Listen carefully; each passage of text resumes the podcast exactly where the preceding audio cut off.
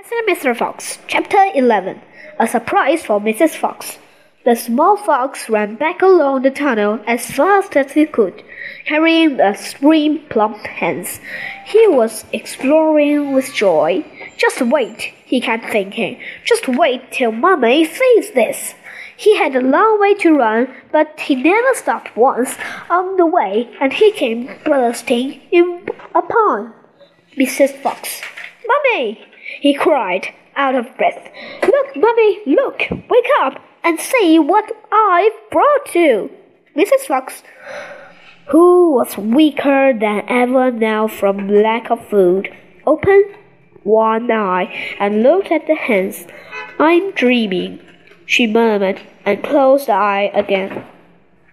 You are not dreaming, Mummy. They're real chickens. We're saved.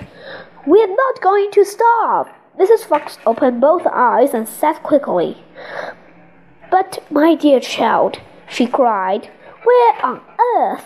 Boggis's chicken house number one, spluttered the small fox. We tunneled right up under the floor, and you've never seen so many big fat hens in all your life.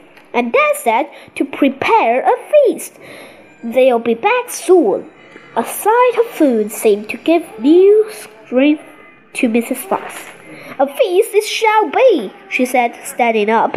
Oh, what a fantastic fox your father is! Hurry up, child, and start pulling those chickens. Far away down in the tunnel, the fantastic Mr. Fox was saying, Now for the next bit, my darlings. This won't be as easy as pie. All we have to do is dig another little tunnel from here to there. Where, Dad? Don't ask so many questions. Start digging.